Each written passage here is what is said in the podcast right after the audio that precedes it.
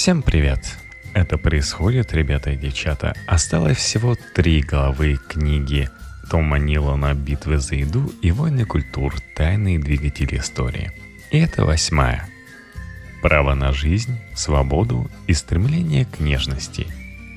Слово «буконьер», «пират» и «барбекю» произошли от одного корня – «барбакоа», которым на языке индейцев Таина обозначалась конструкция из деревянных палок для медленного приготовления мяса или его высушивания. Доколумбовое коренное племя Таина специализировалось на рыбных блюдах и консервированном мясе, которое сегодня мы назвали бы вяленым. То, что слова обозначения для пресловутых карибских пиратов и способа приготовления пищи на открытом воздухе образовались от одной и той же основы, не случайно – рискуя ремонтизировать профессию, представители которой, вероятно, были грубы и беспощадны, мы скажем, что пираты – это любители барбекю семи морей, дикие и неукротимые, чья единственно возможная и комфортная форма существования вне цивилизации. Строго говоря, барбекю означает приготовление либо целиком животного – либо его малоценных и жестких частей в течение длительного времени и при относительно низкой температуре с тем, чтобы коллаген, соединяющий мясные волокна, превратился в желатин. Этот процесс происходит при температуре 65 градусов по Цельсию. Чтобы при такой температуре мясо не обуглилось по краям, его нужно несколько часов готовить не над огнем. Способ гриль, а рядом. И, как правило, в закрытом пространстве – в этом плане барбекю больше похоже на обжаривание, чем на иные кулинарные практики типа гриля. Барбекю с его атеистическим характером – явление для современности уникальное. Барбекю требует неторопливости, а мир живет на высокой скорости. Барбекю остается дешевым в мире, одержимым деньгами – Барбекю органически социальный в эпоху, когда поводы для встреч с ближними становятся все более искусственными. И хотя существуют люди, готовые скорее приготовить барбекю из самих себя, чем признать, что этот метод применим к чему-либо другому, кроме их любимого мяса, но барбекю предлагает самые разнообразные возможности. Да, для такого способа отлично подходит свинина, это верно – Причин тому несколько, включая простоту и доступность свиноводства, прекрасный вкус конечного продукта и высокий процент содержания в нем жира, что позволяет коллагену застывать, не пересушивая мясо. И все же главные отличительные черты барбекю весьма просты. Мясо, время, огонь и компания, собравшиеся для того, чтобы получить удовольствие от аппетитного результата – в средневековой Англии до того, как принятые в 17 веке законодательные акты начали ограничивать использование общественной и квазиобщественной, к примеру, королевские леса собственности, почти каждый житель держал нескольких свиней, которые выпускались искать пропитание в виде желудей и прочих древесных деликатесов в соответствии с древней практикой, называемой плодокормный выгон – Традицию готовить барбекю из целого кабана в V веке принесли в Англию англосаксы, и до 17 века она была широко распространена в сельской местности. Эта же традиция сохранилась в Ирландии, хоть сейчас она и не так популярна. На севере США, в Нью-Йорке, Среднеатлантических Штатах и Новой Англии барбекю в значительной мере заменил гриль, размещаемый на заднем дворе дома – а несколько районов Новой Англии увлеклись методом clam-bake, обладающим большими возможностями, чем можно предположить из названия. Клам по-английски моллюск и означающим медленное приготовление морепродуктов, как правило, на подушке из морских водорослей и горячих камнях. В упомянутых регионах климат работает против вас. Классическая традиция барбекю предполагает теплую погоду и расслабленную атмосферу, что труднодостижимо на севере. Как следствие, поваренные книги индустриальной революции шагнули в сторону молочных поросят. Молочный поросенок с зажатым в пасте яблоком пялится на вас, возлегая на блюде в окружении овощей. Крепкий, идеально помещающийся в духовке поросенок для крепкой, собравшейся вокруг духовки семьи. В южной части Соединенных Штатов, имея ряд местных особенностей и различную рецептуру, барбекю сегодня остается любимой формой досуга. По традиции таина, обогащенная влиянием африканских рабов с юга, готовится свиное барбекю, а в Кентукки предпочитают баранье. Эта практика распространилась в период Великой эмиграции 1916-1979 годы – когда 6 миллионов афроамериканцев переселились из сельского юга в северо-восточный и западные регионы и на Средний Запад. Миграция обусловила развитие барбекю в Канзасе, Мемфисе, Чикаго, Лос-Анджелесе, Гарлеме и множество других мест по всей Америке, где различные техники, соусы и сухие приправы Дальнего Юга корректировали в соответствии с местными вкусами и имеющимися ингредиентами – Мексиканский штат Юкатан стал еще одним важным агентом влияния на Южную Америку и Техас, где укоренились традиции барбекю с говядиной. Согласно одной теории, все началось на встрече Мапуче, коренного населения юга и центра Чили, юго-западной Аргентины, включая современную Патагонию, с полинезийцами, народом, населяющим более тысячи островов Тихого океана, состоявшийся на острове Моча Чилийского побережья – Полинезийцы Луау согласились раскрыть секрет земляной печи, вероятно, в обмен на несколько корзин сладкого картофеля и дюжину морских свинок, которых инки одомашнили и разводили из-за их невероятно прекрасного вкуса. Далее метод отправился в путешествие по побережью, где вдохновил Майя придумать земляную печь Пибил, а техасцев – яму для барбекю – в середине 19 века поваренные книги для мексиканского среднего класса, например, «Libre de Cachina» — книга рецептов Гуфи, продолжали предлагать многочисленные рецепты для приготовления барбекю в яме, что говорит и о наличии, и о популярности этого метода. Родственные методы, очевидно, развивались параллельно. Соединенные Штаты стали родиной множества традиций, но барбекю есть у всех народов – Блюда бедуинов зарп, козлятина и другие виды мяса и овощей томится в песчаной печи в пустыне, по-прежнему распространено и готовится регулярно. К локальным разновидностям барбекю куски мяса меньшего размера медленно готовятся на небольшом огне, можно причислить аргентинская осада, бразильская чураска и южноафриканская брай. Эти три метода напоминают технологию приготовления мяса на открытом огне – который в современном западном мире часто называют грилем и ассоциируют с барбекю. Технология действительно сохраняет главные температурные и временные пропорции, позволяющие превращать коллаген в желатин – в былые времена барбекю занимало центральное место в человеческом существовании. Большая игра длилась неделями, после чего кого-то наконец убивали, приносили домой и медленно готовили на огромном костре, чтобы каждый член группы смог причаститься к результату. Хорошо это или плохо, но мы перешли в иную фазу. А по-прежнему крепкая традиция барбекю живет, и не рядом с современной цивилизацией, а вне ее – Подлинное барбекю нашло свой путь и выжило не в качестве примитивного, как может кому-то показаться, занятия и не в виде блестящего высокотехнологического предмета, навязываемого миру производителями современных грилей, а как третья категория – дикая и независимая. Поэтому барбекю уязвимо – Будь мы просто толпой парней, которые нашли место, разожгли огонь и жарят мясо, попивая пиво и стуча на барабанах, никто бы и слова не сказал. И если бы барбекю означало, что вы просто переместили современную технологичную кухню на свежий воздух, чтобы найти какое-нибудь применение трюфельному маслу, это тоже никого не заинтересовало бы. Настоящее барбекю – Открытое, всеобъемлющее и решительно не мужское дает нам возможность взять передышку, отключиться от этого мира, цивилизации и хаоса, царящего за его пределами.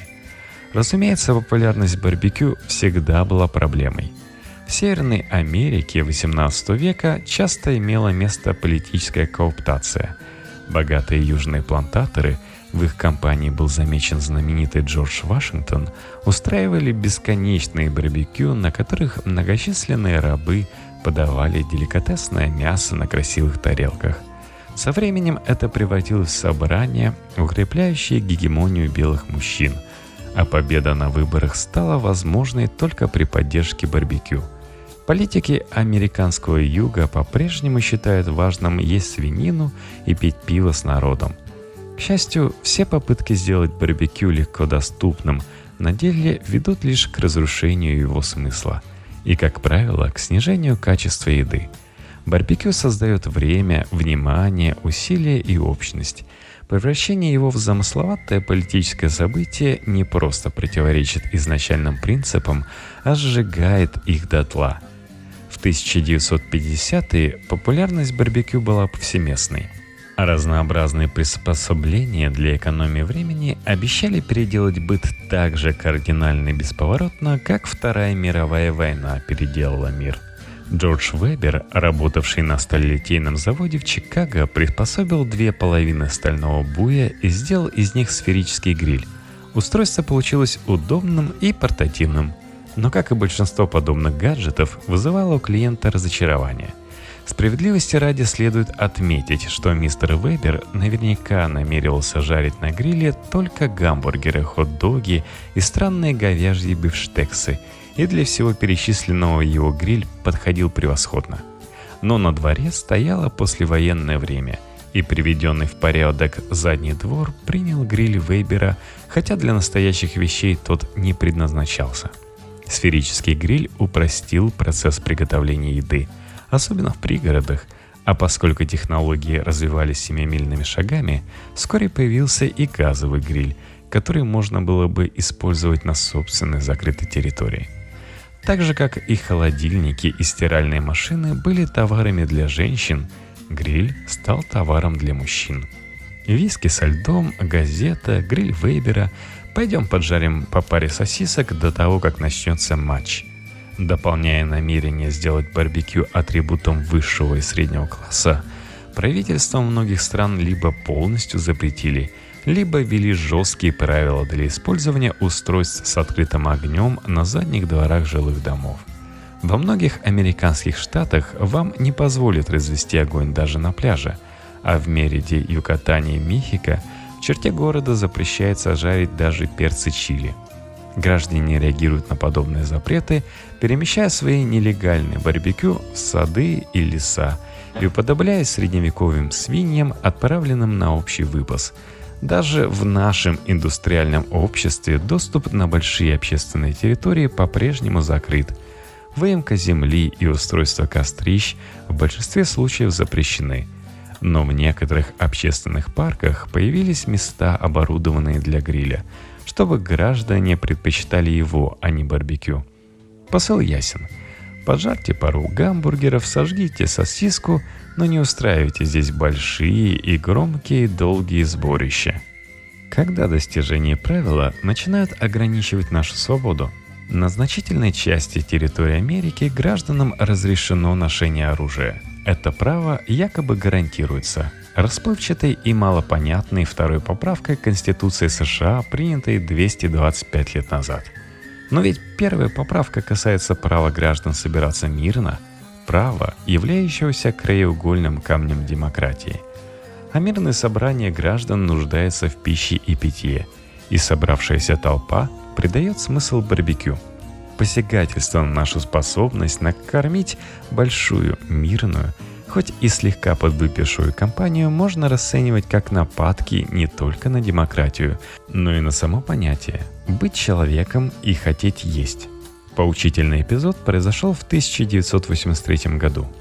Том Мецгер, скандально известный сторонник идеи превосходства белой расы и ксенофоб, затеял церемонию сожжения креста в Лос-Анджелесе. Поскольку в Лос-Анджелесе запрещено разведение огня без специального разрешения, Мецгер предложил получить его официально и действовать под его защитой – один свободный журналист и фотограф, притворившись членом Куклус-клана, снял происходившее на видео под предлогом сбора материала о вмешательстве и жестких действиях полиции, и тем самым увековечил на пленке невежество и бесчеловечность.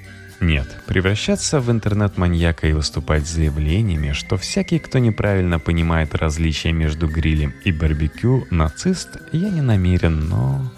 Собравшиеся устроили гриль, швырнули туда нечто вроде свиной отбивной, печеные консервированные бобы и кресты, предназначенные для сожжения.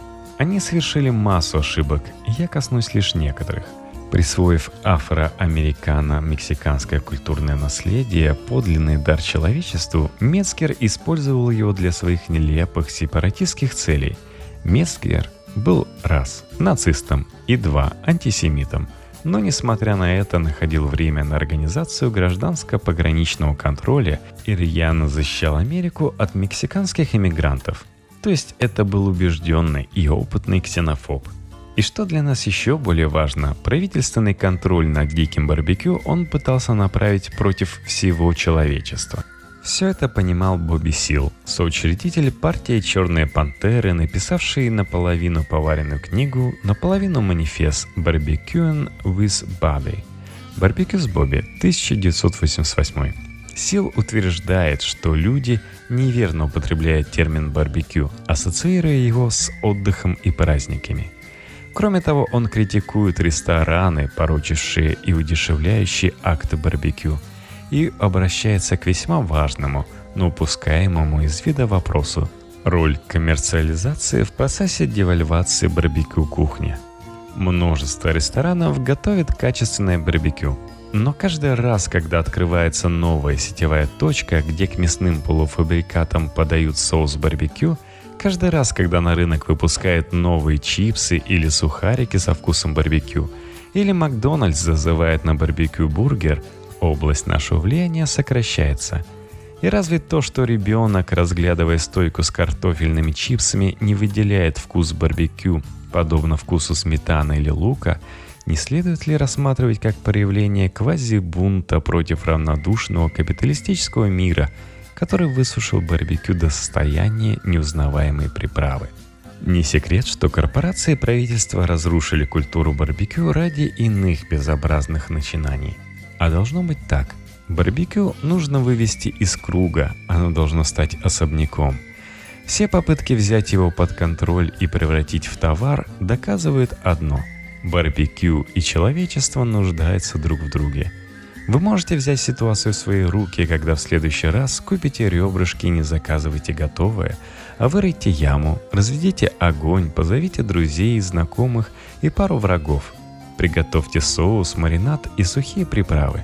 Поскольку наша жизнь все более состоит из мерцающих огней, эфемерных звуков и размытых представлений, сплетающихся в танцы на периферии сознания, умение остановить мгновение, сделать вдох и глоток становится все более важным.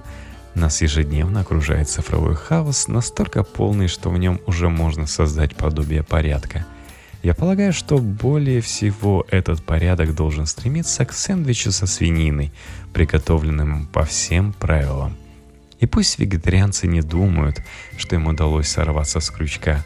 Им следует взять корнеплоды, скажем, большую мясистую редьку, огромную репу или гигантскую брюкву, добыть тыкву величиной с летающую тарелку, устроить барбекю и сварить суп. Но делать это нужно медленно – медленно.